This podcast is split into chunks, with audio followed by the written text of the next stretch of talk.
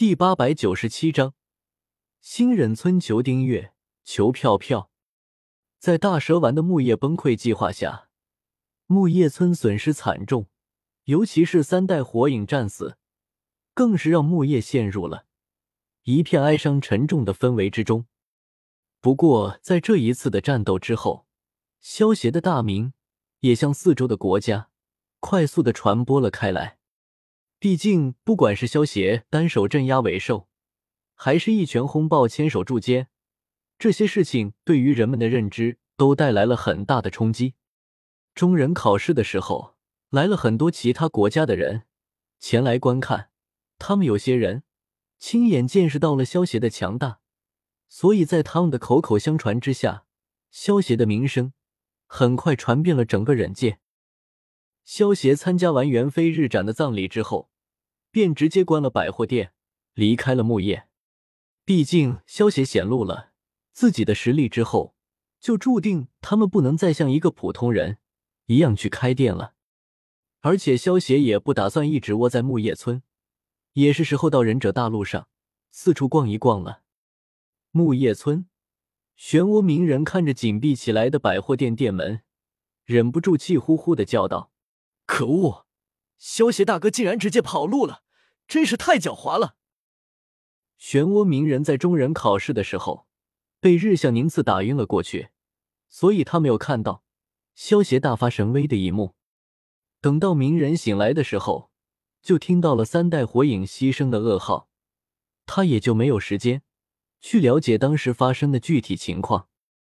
等参加完三代火影的葬礼之后，鸣人才知道。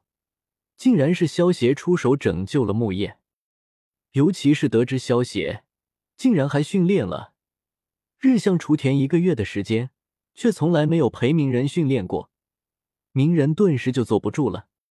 结果等到鸣人赶到萧协的百货店的时候，他发现萧协竟然已经离开了木叶，心里真是又憋屈又失落。萧协离开的木叶村之后。虽然说是四处逛逛，但是也是有一些目标的。在旅途中，能够顺手收集一些宝物，也很不错的事情。火影忍者的世界之中，其实出现的宝物还是有很多的，有些是剧场版的剧情之中，更是出现了很多不错的宝物。萧协这一次前去的目的地便是新忍村。新忍村是一座忍者村。不在五大忍者村之列，在二百年前，蕴含十尾查克拉的陨石降落到这个村子，因此村子称为新忍者村。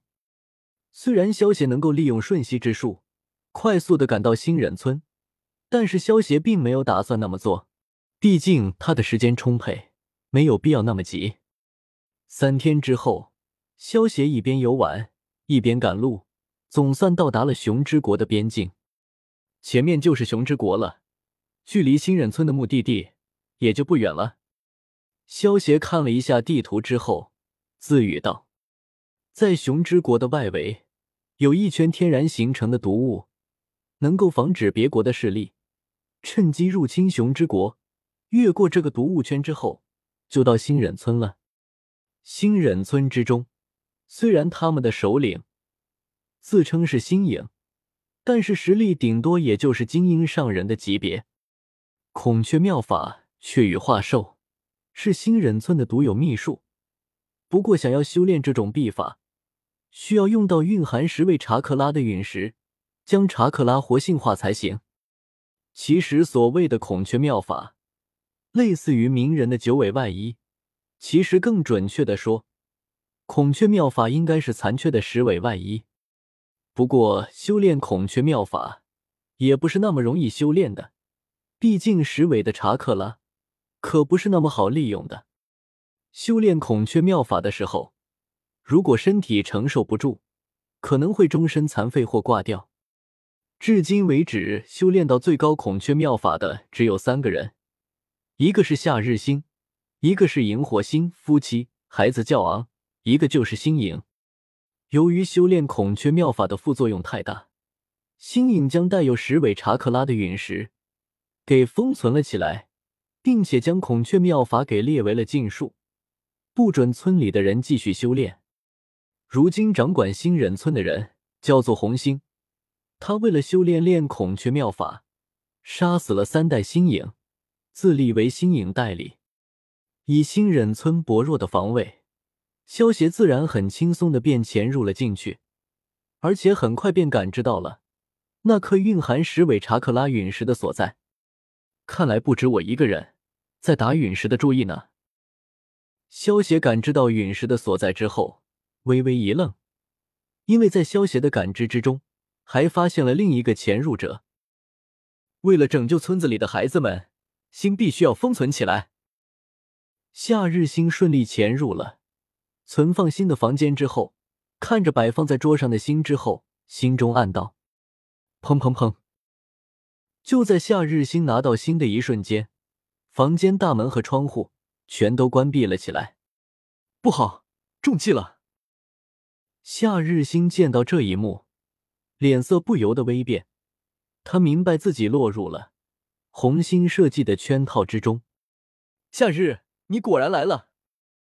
红星带着他的两个心腹手下夜莺和死藏推开大门走了进来，看着夏日星戏谑道：“哎，红星，三代星影应该说过这个修行有多危险。你明明知道这件事，为什么还要让孩子们修炼孔雀妙法呢？”夏日星叹了一口气，摘下脸色的面罩，转头看向红星。